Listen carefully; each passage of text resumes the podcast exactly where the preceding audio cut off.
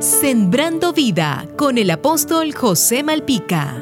Nada es tan seguro en esta vida como las crisis, porque ellas son tan naturales y comunes a nuestra existencia y a la creación misma. La razón es muy sencilla porque tanto el mundo físico como el mundo espiritual siempre están en un constante movimiento y nada puede detener este hecho.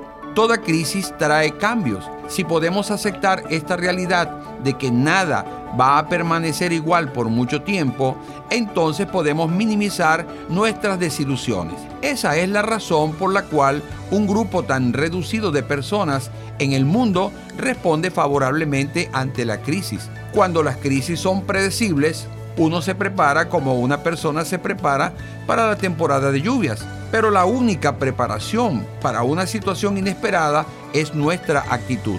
Las crisis se presentan de cuatro formas. Número uno, las que suceden alrededor de nosotros. Número dos, las que ocurren a nosotros mismos.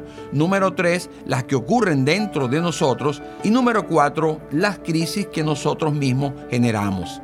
Una buena actitud ante una crisis está basada en experiencias pasadas que hayamos vivido, a las experiencias positivas de alguien cercano a nosotros y al apego a los principios de la palabra de Dios. Es mucho más fácil cuando conocemos nuestro propósito en la vida porque sabemos que solo haciendo la voluntad de Dios alcanzaremos nuestro propósito.